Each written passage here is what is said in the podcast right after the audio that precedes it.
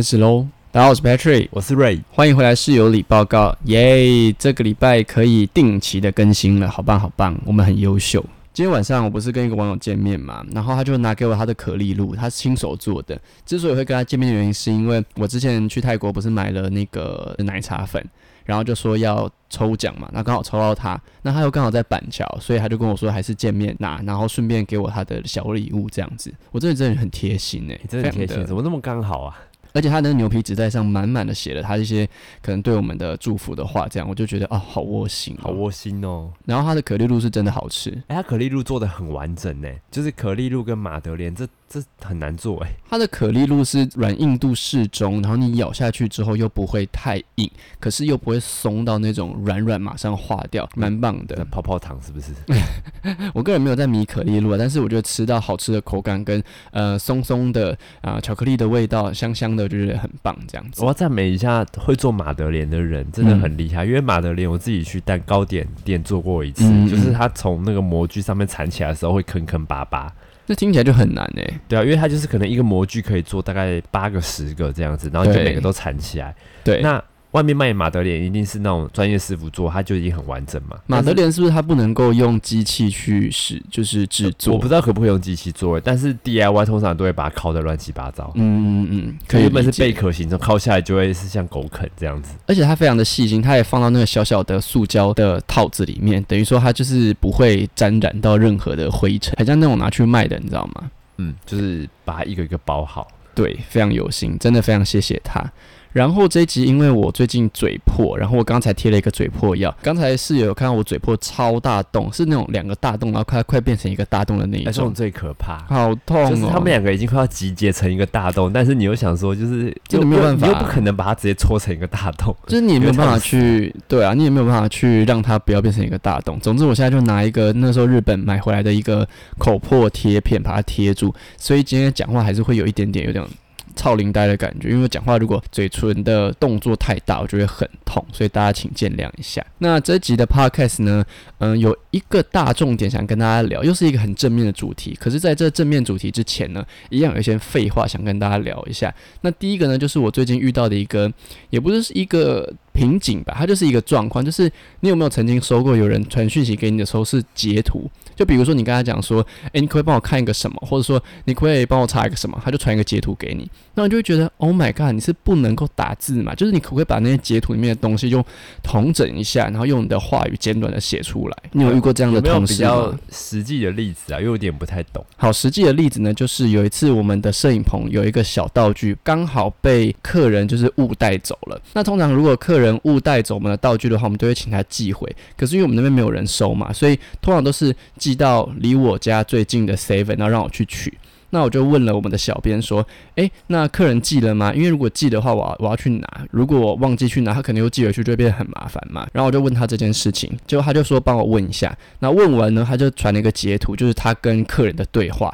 那客人的对话在上面是显示说他已经寄了，可是我就觉得，那你就讲说他寄了就好啦，你干嘛要就是传截图？就是你为什么不直接把这个事情的重点讲出来，然后用截图的方式？我就觉得看得很美颂。你懂 我不开心的点吗？我知道，因为其实我有过几次这种经验了。你是说你传截图给别人吗？都有，都有。嗯，然后我在想说，就是传截图的人当下可能第一个是他想证明就是他有做这件事情，是。那第二个他就是。我不知道你问他的语气怎么样，嗯，有没有可能是你的语气比较平淡，然后他有点不爽，所以他回你有点不屑。我觉得不太可能是我的语气平淡，是因为我这个人讲话的时候是非常的喜欢用一些嗯嗯啊啊 o a，然后一些波浪，你知道让别人感觉到我是很轻松的口吻。所以我觉得应该不太是我的问题。总之就是我想讲的是，截图这件事情对我来说是一个不是那么有礼貌的事。因为今天又不是说什么哦，你要证明一件事情，比如说，如果我问你说，怎么可能我不相信？有没有截图证据拿出来，你就截。可是我今天只是问你一件事情，就好像是如果。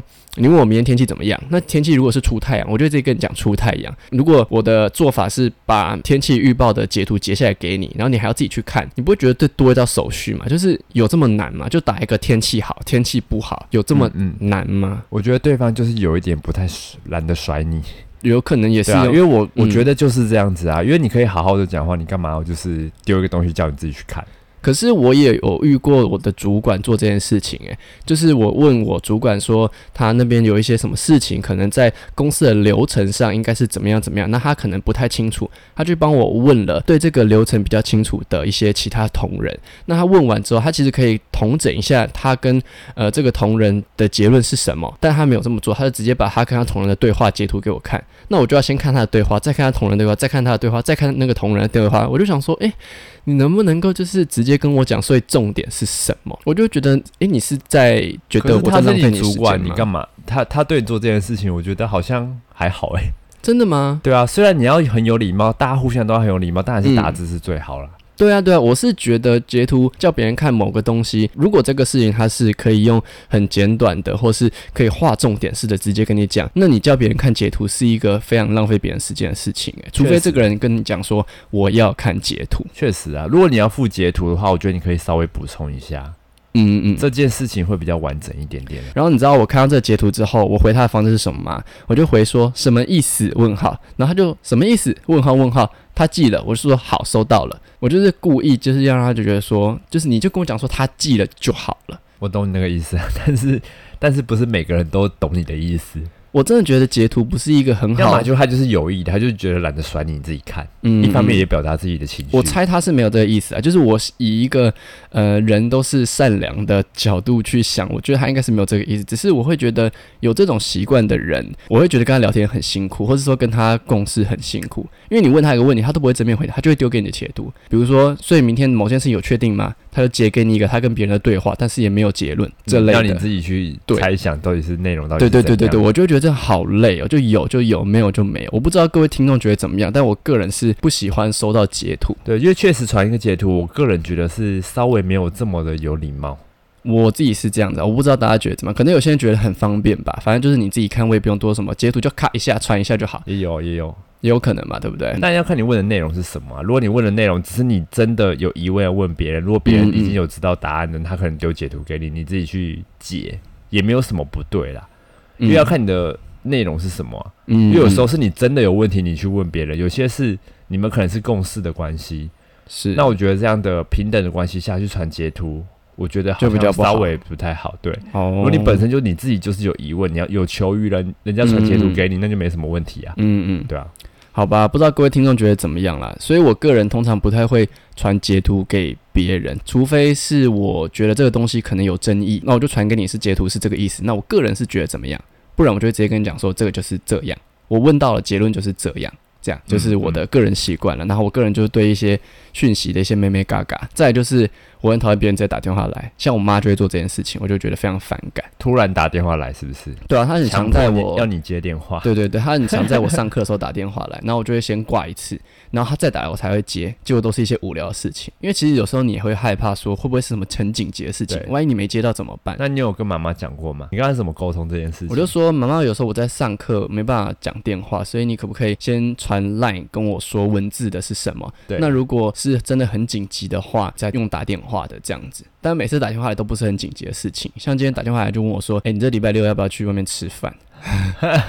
之类的。呃，妈妈的关心可能是这样子啊。对对对，然后我妈也很不喜欢打字，就她打文字讯息给我，那她就会传语音。我觉得某些人就是打电话过来或是传语音，都是保持着一种以他自己最方便、最舒服的方式去跟别人沟通。可是对方不一定觉得这样是舒服的。你没有经过同意，说我现在有没有空，方不方便？嗯嗯嗯，就会有点没，确实蛮麻烦的。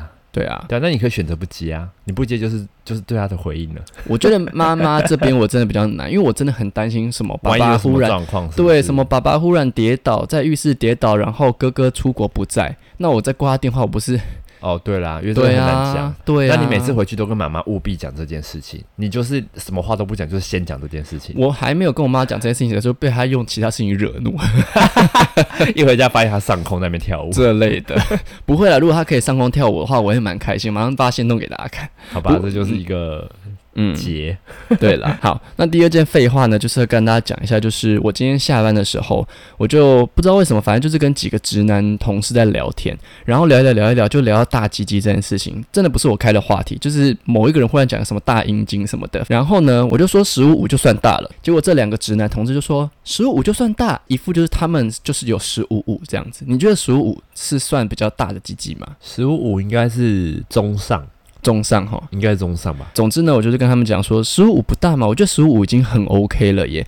然后他们就一点那种。然后还比那个你知道手这样子，这样这样这样应该超过十五吧？因为我觉得说很轻蔑的笑是不是？对对对。然后我就说你们知不知道，就是其实有超过十五公分的男生的鸡鸡的人不多。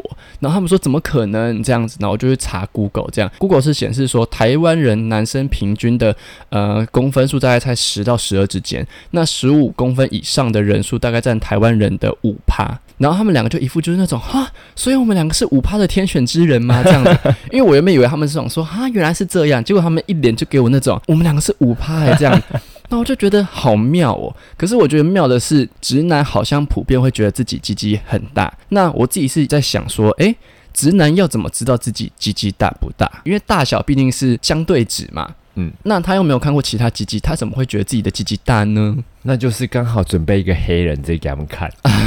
他们就啊，我我觉得，我觉得要撇除这些外国人，就是以台湾人的尺寸的话，可是你那两个搞不好真的很大。可是，那考博这是他的困扰哎，会吗？我乱讲的，我不知道啦。你要表达就是直男都会很普遍的以为自己的很大，是不是？因为我推测直男觉得自己鸡鸡大有两个原因。第一个原因呢，就是他们没有参照的对象，没有比较值，所以比不出谁大谁小。对。那第二个原因就是他可能他们的女朋友，假如他们真的不大啦，那女生会就善意的谎言，比如说可能做爱的时候啊，男生问他说：“哎，你觉得我鸡鸡大不大？”那女生就会说：“哦。”大这样子，男生就真的觉得自己鸡鸡很大。哎，我觉得很有可能呢，对不对？对啊，都已经是女朋友了，不可能说嗯，其实我觉得还好，我我前任或什么比较大，就很没礼貌。女朋友不会这样讲啦。对啊，就是还是要给男生面子。那直男要怎么爱面子？对，就会真的就觉得自己真的很大。对，没有不好啊，那就觉得自己大有什么不好的吗？你干嘛要去？你干嘛要再去？就是给他知道事实。因为对我来说，你觉得这么大是不是？会觉得你们的眼界不要那么小吧？不干你什么事？好，总之呢，这个故事还有后续，因为我就在那边跟他们聊天嘛，然后我就问其中一个人说：“诶，你怎么会就是觉得自己鸡鸡真的很大？”我就把我的一些困惑跟疑虑跟他说，然后他跟我讲的答案是这样：如果女生说谎说他们鸡鸡很大，他就会说你很大；可是如果女生跟他们做爱的时候说很痛，代表说你的鸡鸡真的很大，代表说他遇到了女生都会说很痛，这样。所以真的大就是要大到有困扰才叫大，是不是？我也不知道有没有可能女生在跟男生做爱的时候，真的说痛，并不是因为真的大，有可能是男生这样乱戳乱撞导致的不舒服，这样。嗯，小屌乱刺，你什么意思啊？有可能，有可能，总之就是这样。但我也没有办法跟他们证实啊，对不对？我就问他们说：“那你们有看过其他男生屌硬的样子吗？”他说没有。嗯，我觉得这个问题无解，因为就算看到了，他也懒得看，就他也不会觉得就是我比他小，就会不去追究这件事情。哦，所以这件事情最后就还是觉得自己的很大。对，因为也没有办法马上开推特给他们俩看，说那你们的鸡鸡有这样大吗？还是这样大？除非他遇到了一个女朋友，直接当头棒喝，嗯，就小不拉几。我超想直接他在那之后就啊，原来我是小鸡鸡，也不是说小鸡，就原来我的尺寸不是我想象中那么大。我很想开推特给他们看，可是好像又怪怪的。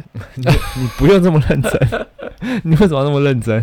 就觉得你就觉得不行，他们让他们有这种思想，是不是？应该说就是让他们多让他们多一点，就是比例尺可以参考，知道自己的位置在哪里。解答啦，他们看完之后就觉得说我的还是比较大的这样子，对啊，那你有什么好探讨的？因为我们那时候还探讨到说说，我说你们到底是怎么量的？他说就从那个蛋蛋最根部那样量，好直男的说法。对啊，所以我就会很好奇啊，但我又不能说给我看。如果你要给我看，我也 OK 啦，这样。嗯嗯，就帮你下次问看看。保持一个健康的心态啦，那你下次问看看。好，我可以问。搞不好你真的吓到。好，那如果他要给我看，我就顺便拍个照给你看。好了，两个废话讲完了。那今天的主题其实我对我来说算是一个蛮呃严肃的主题。我想要讲一下就是呃好客新闻这件事情。忽然从鸡鸡跳到好客有点唐突，但是 我我想跟大家讲一下时事王也不是时事王，你也知道我这个嘴就是我在线动上发的那些东西啊，有时候我自己都会吓到，赶快删掉。因为其实很多事情，我觉得就是你知道，我嘴真的是控制不住，手控制不住。哎，对耶，我我真的是心中有一点动型的，有一点愤青在在那个哎，其实也不能算愤青，应该讲说很多事情叫愤青的。愤青好像是对很多事情就看不过去，跟呃有一定要政治正确，或者是一定要？超讨厌这种人。我不是啦，我不是。可是我觉得我有一小部分，一小部分，但我还有办法控制它。目前开玩笑的啦。总之呢，就是好客新闻这件事情，大家应该也知道。那虽然事情已经过了啦，但我想跟大家讲，就是当初这个新闻刚出来的时候，那时候还没有就是警察打好客的这个影片出来的时候。好多人都在笑那个好客，他是说鸡胸肉哪一个口味他没有，不停的讽刺这个对，然后就什么什么各种的啊，他健身的关系呢，脑袋腔掉什么变成迷音，变成梗图。像我在健身房的时候，就有人听到说，哎，两公斤的那个哑铃被拿走，我要变好客。这种就是比较偏揶揄的口气。对，然后我就觉得，Oh my god，你至于吗？因为人家那一看就是精神不好，跟他的情绪也不好。那如果那是你们的朋友、你们的家人，你们还会讲这些话？你们还会把它做成迷音跟梗图吗？我就觉得你们这些人是一个完全没有同理心的状态，在讲出这些话，然后甚至我周围也有一些朋友做这样的事情，我就觉得难道是我的问题吗？是我我我可能太过严肃嘛？这样子，你继续做。然后不是后来爆出了警察打那个浩克的新闻嘛？对的的那个影片啦，然后开始大家又噼里啪啦狂骂警察。那当然警察有做不对的地方，可是我会觉得你们是怎么样看一个骂一个，看一个骂一个，所以你们到底想怎样？好像也没有一个独立的一个。思考跟换位的思想，去跟自己讲说，就这件事情其实要看全面，不要看单方面这个样子。而且那个浩克在发生这件事情的时候，他是真的很难过的表情。我觉得我看影片，我就觉得他真的很难过，很痛苦，是对，很痛。他可能真的真的遇到了有一些人生的瓶颈，对，然后他没有地方发泄，不知道怎么办，已经失去控制。嗯，这时候最需要应该就是专业的协助跟周围朋友的关心。结果，唉。反正我就有点就是难过，并不是因为浩克本人替他难过，而是我看到这些人在底下留这么多让我看不过去的言论，我就觉得是有病嘛？就这个社会是生病了嘛？这样子，嗯，事实就我我也不要讲说生病了，对，因为真的不干自己的事，你要怎么讲都是会这样子啊，而且不会有人想到那是你家人什么，那是你朋友啊，所以。可是我会啊，所以我才会觉得说，我觉得还是有很多人会这样想，所以他们就选择不讲任何事情，嗯，就选择让这件事情就赶快就这样过去。这种会呃吃瓜的人很多，真的很多，这种数不清。所以我觉得好像很难呐，你去讲这些东西，真的我觉得很难。然后因为周围又有一些朋友是这样的人，我朋友已经很少了，我又不敢是那种天不怕地不怕噼啪都可以骂的那一种。那我一开始就发了一个线动，然后打了超多文字，后来大概上传完我就马上删掉。俗辣到不行，内容大概是打说怎么现在社会是病了吗？然后怎么都没有同理心？为什么还有人会做成名、做成梗图这类的？反正就是各种抨击。后来就把它删掉，这样子。总之，这个事情就这样了。然后我想讲的意思就是说，嗯，不论今天对错是谁，大家在当下看到某支影片或是某个事情爆发的时候，我觉得真的先不要以一个呃。应该怎么讲？很多事情要看它的全面，都有它的原因呢。是有它的原因。你是在哪个角度看这件事情，你就可以比较能够理解，或者比较能够同理他当下为什么会发生这种事情呢？对，可能还是一句话，就是换位思考吧。他做这件事情，他为什么会做这件事情？我们今天先撇除什么杀人啊、什么贩毒这一种，就是明确是犯罪行为的事情。那今天有一个正常的人，他突然不正常了，可能就是要先去了解说他不正常的原因是什么，有没有可能是他真的生病了？有些人他可能就是像以前不是在那个土瑞斯镇还是什么镇还没有那么的被广受大家知道的时候，对，会很多人会笑。那后来大家知道这个症状之后，现在即便有这样的人做这样的行为，其实大家就比较可以要能够，知道，对对对对对。哎，就是这样啦，反正就看到这个现象就会有点痛心，这样子。对啊，就觉得好像不是值得拿去讲的事情。对对对，所以我觉得，反正就是我想表达是这样啦。那如果大家有觉得我讲的不对的地方，也可以留言让我知道。那我个人就是的立场就是这样，我也没有说一定帮谁。那当然，警察这样打，其实他有过失的地方，但我觉得大家也不要在第一时刻马上说哦，警察一定有错，怎么样怎么样怎么样，可能还是要先了解全面，从头到尾到底发生了什么事情，以至于警察为什么会有这样的。的行为，再去做定论这样子。对啊，因为确实啊，你当下是那个警察的话，你面对一个你未知的他的状况已经很不好的状态下，你还要防身，然后你还要制服他，你你心理压力除了就是心理要很强大以外，你还有很大的压力。是，确实，对啊，而且过去这么多就是警察受伤的事件，所以我觉得他打他的画面虽然有被录下来，看起来是有点不太对，但因为我知道我看那个画面，他当下是坐在地上，但。并不是真的被铐起来的。嗯嗯，总之就是警察其实也很难做，一方面又要防身，一方面又要在合理的一个呃执法范围内去制服歹徒。那他们的心理压力，然后他们也要保护自己，这一切都很多状况会发生，这样子。对了，大概就是警察有没有可能吓到？我相信一定有啊。嗯嗯，而且他那么壮，对啊，他那个两三拳，那个血就直接喷出来。对啊，好，那总之就是这样啦。那我想讲最强的是那个店员。哦哦哦，其实我真的很佩服那个店员，他真的是做了一个非常明智的事情，他就是要让这件事情就是结束，不要就是在延烧起来，是这样吗？我觉得不是，诶，我觉得店员叫大家不要录影的原因，有可能是店员其实早就发现这个人有精神的异常，那。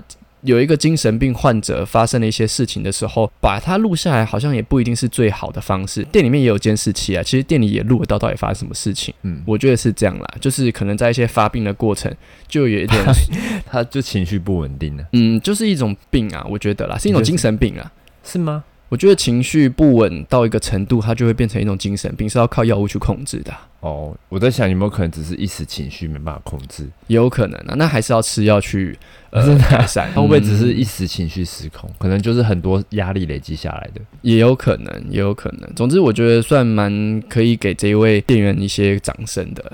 嗯，对啊，蛮棒。他蛮也不要说勇冷静，他蛮冷静，嗯，非常冷静。对啊，就是这样了，就是小事情。好，进入今天 podcast 的重点，聊了非常多。反正我们每次都前面都是一大堆有的没的。我们讲完这些，就一看动它，全部名音。不要这样子，回到原点。好啦，那今天的主题呢，其实是一个最近也稍微围困扰我的一件事情。前几天我跟我朋友去红楼喝酒，那我的朋友大我大概有六七岁吧，所以他的不管是事，你也不能这样子讲的，但总之他的人生历练比我丰富很多，那他累积的财富也比我丰富很多。他就问我说，因为我们其实很少见面，我们偶尔才见一次面，因为他要往返台湾跟香港做生意这样子。那他就问我说，诶，我真正想要的是什么？我就说，其实我也不是很清楚诶，那他就说，那你有什么不满足的吗？我就跟他讲说，其实我对我目前的生活水平，然后各方面都还蛮满足的。我想不到任何一个我会想要抱怨的事情，除非是一些可能跟工作上有关的一些琐碎的事情值得抱怨一下之外。但其实大部分来说，我的生活我觉得是非常满意的。那他就给我了一个问题，就是说，那你现在都已经到这个阶段了，那你要不要把你的生活水平再往上调一个层次？我就说什么意思？那他就举例了，只是举例哦。比如说你出国，你是坐呃经济舱还是坐商务舱？那你出国是住哪一种饭店？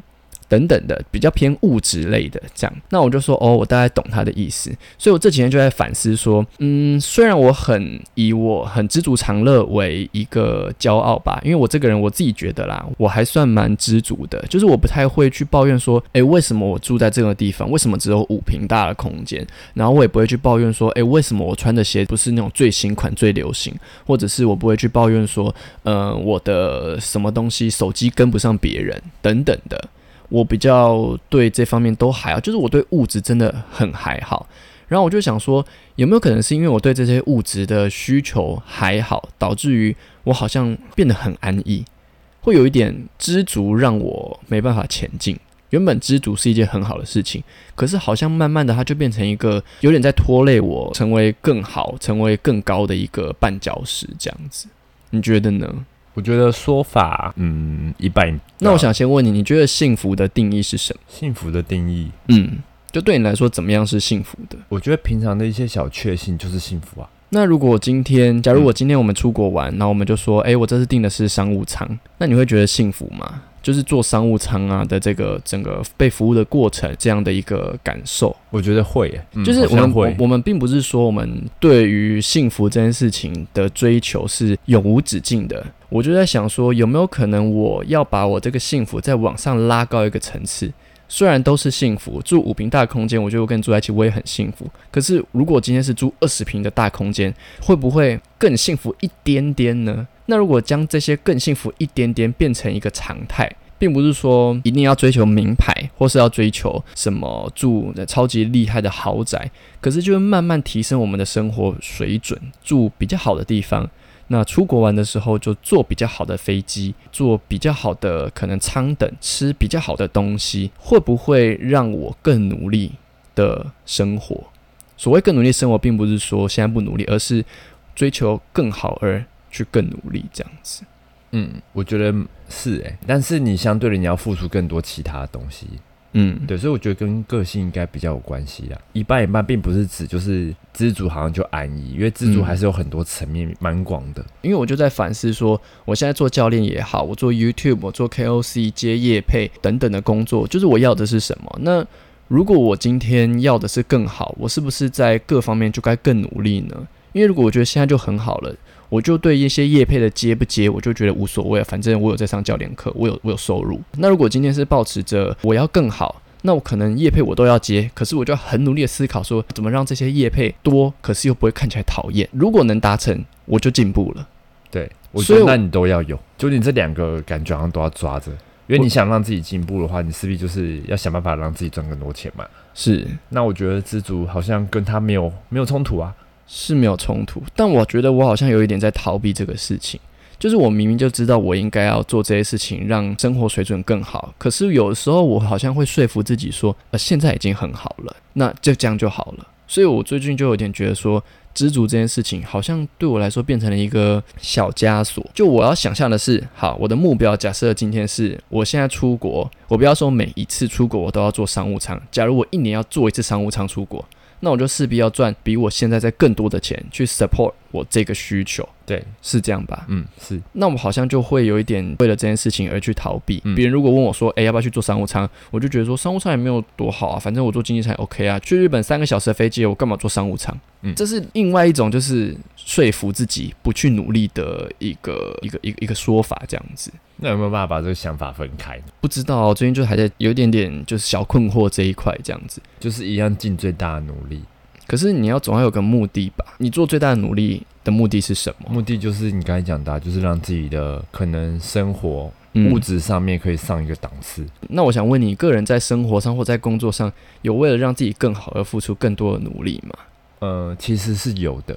只是我们没有办法很明确的讲出来，它比较无形，它比较像是观念的提升，所以我觉得蛮无形，但确实是有的，因为我知道我自己有在追求这件事情，但比较不是跟可能收入有关。你知道你跟以往以前自己的观念不太一样，然后你也知道你自己有在进步，我觉得自然而然你的薪水就会拉高诶，是这样吗？我觉得是，我现在就是这样子啊。哦，所以你的意思是说，你的观念的转变跟你在可能工作上的进步会增加你的收入，对。有吗？有啊，有吗？有啊！我以前只是个小职员，然后我可能调整了一些东西，然后往上到主管，主管又分了好几个阶级，我就是一直在往上啊。哦，我懂你意思，确实就是薪水有有在慢慢的往上，虽然可能努力的还不够。然后赚的肯定也还不够多，但嗯，确实是有改变的。因为有时候我看其他的学生也好，或是同事也好，他们可能真的很辛苦，一天要工作十六个小时、十七个小时。可是看到他们买房子、呃买手表、买车这些，对我来说好像不是很立即的东西。可是你要我立即去做这些事情，就达到这样的成就，其实我也没有办法，你知道吗？所以有时候就会想说，是不是我太好高骛远了？是不是对我来说，这种有一点偏不屑的态度？反而让我停滞不前。就即便他今天要秀一个可能什么水鬼，你知道那种劳力士的手表，那我就会觉得 爱炫耀、炫富。可是你今天要我突然去买一个表，我也真的买不起。就是 I'm so sorry，我真的买不起。那你为什么要觉得是炫富？所以我才在反思说，是不是现在这样的心态其实是不对的？就这些炫富，其实某种层面上也让他们达到了某种成就，这样是我没有的这样子。嗯，那如果我今天像你讲的，我去做这件事情的话。那我就是变成说，我很努力去让我的收入达到更高的成就，可是我可以选择我要不要把这些钱投入在我刚刚提到的这些物质上的提升。你有这种想法，就代表说你想做啊，那目标就很明确啦。就是其实不需要犹豫啊，因为你有这个目标，其实心里就有答案啦。你就是想做这件事情嘛，你只是想要别人再给你一个更坚定的理由，让你再去做这件事情嘛。因为我会反思说，这件事情到底是不是一个呃很很正面。正确的事情。这样，你做这件事情绝对是没有错的，嗯只是你嫌别人那些东西，我觉得那就不需要了。你可以把它变成是比较正向的东西啊，因为你其实心里有答案嘛。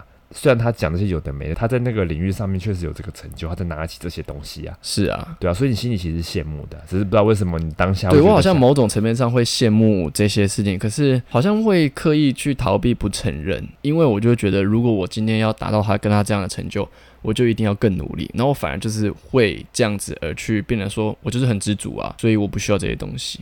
大概就是这样，这样子。不知道所有的听众们，你们有没有跟我有这样的困扰？因为有些人可能他就是会觉得他想活得很安逸，那他就就这样，他们这样也很开心。对啊，这样也是一个方式啊，嗯嗯嗯。对啊，因为确实知足好像可以成就很多事情。嗯，总之就是因为这件事情呢，原本六月的时候，厂商有跟我敲一个内裤的合作，就是比较偏我折扣码部分。详细到时候六月中时间到了，我就会在线动上跟大家讲。那呃那时候厂商问我说要不要印我的那个个人的卡片，因为他们好像出货都会随货附赠一个可能模特的穿内裤的一个卡片这样子。裤卡，类似那种东西。然后厂商问我说要不要印的时候，我还想说哈，不要印好了，因为他印一次就要印两百张。那我就觉得天呐，两百张卖不完，好糗哦，所以就想说算了，因为对我来说这会是一个压力。但后来有了我朋友跟我讲这件事情之后，我这几天就在反思。后来我就敲了那个厂商，我就跟他讲说。不然还印看看吧，我就觉得就做看看。那我的目标就是要把这两百份给卖完，所以现在是在宣传，不 偷偷宣传一下可不可以？前面铺那么长，就只讲这个。好啦，那给你讲，现在给你讲。总之呢，好，总之就是六月十二号开始，还真的讲，我又开始卖我的内裤的，不是我个人出推出的内裤啊，是用我的这个折扣码去买的，真的那你讲就讲，你干嘛点烟？没有啦，我只是开玩笑的，但是我是想跟大家讲说，因为我说真的，很多朋友听到我的夜配价格的时候，都觉得我的价格超级无敌低，可是我就觉得说我是什么咖啊，我根本就没有办法提出这么高的价格，怎样？你好 Q 啊。总之就是透过朋友这次跟我分享，那我就觉得说，未来我可能在业配上，或者是在可能合作上，我就要更积极，反而就是更大胆一点，去跟大家讲说，对我就是要赚钱。那我的赚钱方法是这样，我透过这样的行销方式赚这个钱，这样那累积我的财富。不然我一直觉得说，反正就是我当当教练啊，我当教练不会饿死啊。但可是当到现在好像也没有什么太大的成就，我觉得可以耶，对不对？就是安逸久了，好像如果你好像想要有一点点改变，你可以换这个方式去思考。对，因为常常常常跟我敲夜配的时候，有时候我都会觉得可有可无，因为、欸因为我不靠你我不会死啊。我没有很认真在思考这件事情，嗯嗯，因为我一直觉得就是知足常乐，嗯，但知足常乐久了，好像也没有什么特别对，让自己可以有不同的变化。对啊，所以我现在的目标就是看可不可以在业配上再更努力。那有机会的话，我们就搬离这个地方，因为我每次上楼就最后我两 我们两个都变直销的那个最大的那个，对要什么白金主任啊，或者什么什么蓝钻主贺宝任，福，贺宝福。哎、不过坦白我讲，我说真的啦，就是每次上楼我都很想死，因为我们住在二楼，然后我们的那个楼梯就是那种传统的红色楼梯，真的好累、就闹鬼戏了。我想要住的是有电梯的大厦，好，我帮你讲啦，老娘要住地堡，也不是，当然了，住地堡不是？你看，我要换一个心态，住地堡很好，我的目标就是住地堡，是不是这样才会赚钱？是不是这样才会赚钱那你？就会想更努力赚钱。对，就说我才不要用那什么台湾的那种本土品牌，我就是要 SK two。我就是要兰蔻，我出门就是要背那个背什么 Porter 包啊，走火入魔。这样，你你的 porter 包我常常道歉。哦对不起，对不起，对不起，没有啦，就是一个心态上的转变。我们还是有一些可以比较高单价的商品，有一些比较亲民的价格的商品，就是做个搭配这样子。对，就是可以为自己努力，或是为自己冲刺一次、一次、两次都可以。对就是，但你还是可以保有就是知足的心，我觉得这还蛮重要的。对了，虽然讲了这么多废话，但是其实重点就是我也是在提醒我自己了。那如果有跟我有一样困扰或者是一样状况的人，也可以去反思一下说现在这个状态是不是你要的？那其实搞不好你要的更多，只是你没有尝试去做，或者是你在逃避它，那就可以去尝试看看。只要不是伤天害理的事情，只要是你用正当管道去做的事情，也不要去担心说，呃，这个人要赚钱呢、我觉得是哎、因为一开始我就是一个，我觉得脸皮偏薄，我自己。我做叶配也是这样啊，因为我有时候就想要 PO 这个，我就觉得，哎呀，我同学看到会不会觉得很糗？对啊，有时候我做叶配也会这样、对他们欸聊天就说，哎、你那个怎么接那个拍那个什么，然后我就有点不太好意思说。对，这次卖内裤我本来也不想接，因为我真的是觉得说我好像不接也不会怎么样。那抽成也没有很多啊，那我干嘛？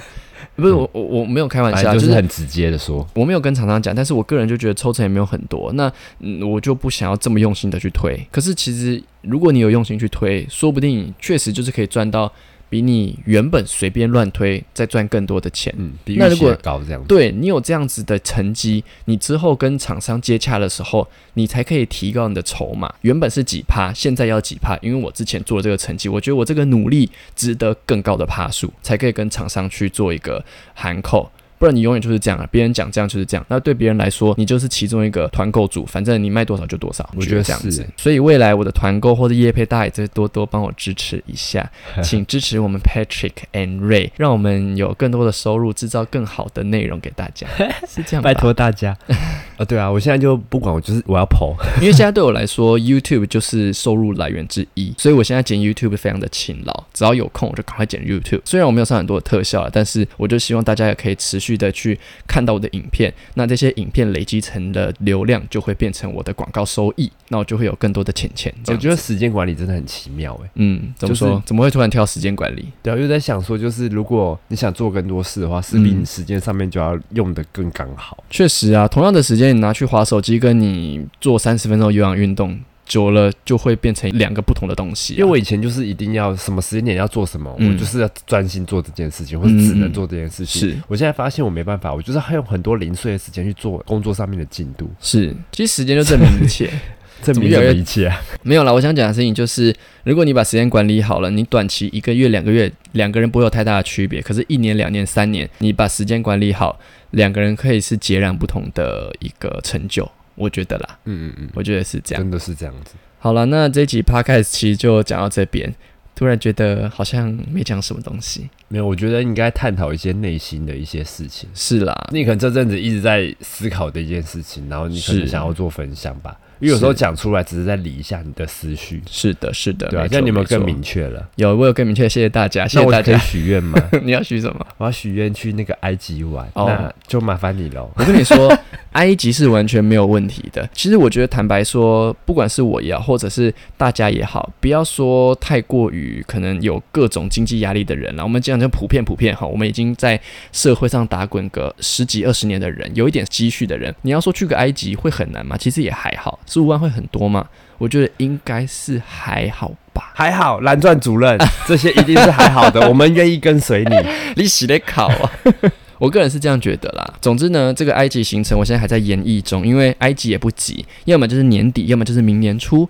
埃及在年底跟年初的时候比较不会那么热。所以也不急啦。总之就是我预算是抓十到十五万之间，那我可以帮你出机票钱，这些我都没有问题的，OK 吗？完全没有问题。是的，蓝钻主任。所以大家的内裤都帮我买一下，这样子瑞就可以。那我也加入买的行列好了。也不用了，你钱直接给我就好了。钱直接给我就好了。好，那今天主题就聊到这边，我们现在来进入室友里信箱喽。今天有一封信要念给大家听。好的，今天这封信呢是跟我们上一集聊完我们不要就这样算了的这个事情之后，诶，有一个网友就寄信过来，那也是跟教练课有关。好，我现在念给大家听。Dear Patrick and Ray，看完《人选之人》，本来觉得我们不要就这样算了这句台词离我很遥远。但今天遇到的状况让我想到你们最新一集的 Podcast。我有上重训教练课，之前听朋友说，这位教练 M 偶尔会有时间观念差的情形。刚开始报名十二堂课，每堂课九十分钟，教练 M 迟到的情形不严重，晚五分钟是家常便饭，平均都是十分钟。后来听到几位同学因为他的不准时而退掉课程，我甚至后来还帮他退掉的学生接受了他们没上完的课，一个帮他还债的概念。后来将近二十堂课上完后，又继续报名三十六堂课。刚开始他还比较准时开始，后来会提早五分钟下课。曾经有一次周末下午的课程直接睡过头，让我空等半个多小时。还有两次因为下大雨塞车迟到十五分钟。这两个情形发生在授课教练身上，我觉得难以理解与苟同。直到今天约好下午四点半的课程，再度睡过头，我突然平静的觉得忍耐的极限已经到了。本来都习惯，哎，算了，就继续把课程完成吧。刚刚突然觉得再这样下去我会慢慢死掉，就跟教练提出退还剩余课程的费用。但我还是很委婉解释是工作因素，时间配不上，希望最后还是走个好聚好散的路线。夸虎到底多抖 M？虽然不知道后续教练会怎么处理，但这件事对烂好人的我是一个进步。谢谢人选之人，也谢谢室友里报告。最后附上关键评论网中对如果就这样算了会慢慢死掉的一段话的注解。死掉当然不是生理上的死亡，而是意味着当人无法再坚持，不要就这样算了，而选择与算了啦这种日常无处不在的死亡威胁完成了妥协，放弃之与冲突，那就代表真的死掉了。讲完，哎，我觉得教练这样迟到真的很不 OK，我觉得也不行。如果是我的话，我可能第二堂课就退了，我不会像他这样子拖那么久。我之前一开始在约教练课的时候，也是教练迟到，我直接不上。我觉得可以理解，你就迟到啊？对啊，这很，我觉得这很，这已经是一个很，这已经是完全把你的那种，就是你的超级不专业，对啊，你的信任程度都毁掉的一个，对一个对一件事情。对，所以我觉得他可以上完这么多堂课，还要继续买三十六堂，你人真的很好，你人真的很好。第三次我就直接两巴掌下去。我觉得第二次，我觉得也不至于到投诉啦，但是我会就是默默的就说我要退课程，或者说我要我要换教练这样。再怎么厉害，我觉得也不行，这已经是很基本的了。对呀，他到底是多拽啊，多厉害？再厉害的人也不应该这样啊，因为这就是一个很基本人与人之间的尊重，对啊，睡过头根本不用讲了，超级不用讲的。好了，我坦白说，我自己有睡过头过，但是我睡过头，跟你说你可以滚了。没有没有，我都会跟学员讲说，就是呃，我会玩到个十分钟，那请他先去运动一下这样子，因为毕竟我家离健身房是非常的近的。所以不会迟到太久。然后你去，他说什么？你睡过头是不是？没有没有，我我直接跟他讲说，我睡过头，我就一定会坦白讲说，不好意思，我就是闹钟没有按掉，我没有醒，就一直就是我睡过头。我觉得你这样，虽然因为睡过头是人之常情，你要跟他好好解释。对，然后你要后续的你的表现就是他。对啊，对，有啊有啊，我不可能还在那边一副就是喊，我们来上课就是对，就是我要么就是帮他直接多上后面一些时间，可能我迟到十分钟，我就补他十五分钟。如果他当天是有事情的，我就会跟他讲说，还是你下一堂课提早一点点到，或是你后面再多留一点。时间给我，我把你这些没上完的课程补给你，这样子。后续的态度很重要。没错，没错。那下一次还迟到，然后还是一样，那真的不行。当然啦，那当然啦，就会很拍谁啊，我一定拍谁到不行。我没有发生过了，总之就是会迟到，但是不会连续迟到。你明知道你会迟到了，还犯一样的事情，你要想办法让自己不要迟到啊。你讲这句话真的是非常语重心长。你是不是有很多的底下的人遇到这样的事情？我都我都两巴掌下去。没有啦，我自己有时候也会知道。好了，那以上就是这次的 podcast，希望你们喜欢啦。如果你们有什么想分享的，欢迎留言到我们的室友里信箱 roommates mailbox r o m m a t s m a i l b o x at gmail dot com。欢迎大家多多投稿，好吧？我们现在的信所剩不多了，欢迎大家多多投稿，告诉我你们最近发生了什么虽小事情，或者是你跟男朋友、你跟女朋友什么性爱上的困扰，都欢迎多多投稿。或者是你今天劈腿偷吃了，很有罪恶感，你想要找地方发泄，我们会匿名帮你把这件事情讲出去。嗯，要开启小铃铛吗？嗯，可以呀，直接抖内更好。哎，抖内最快。好了，那就先这样喽，我们下次见，拜拜。拜拜。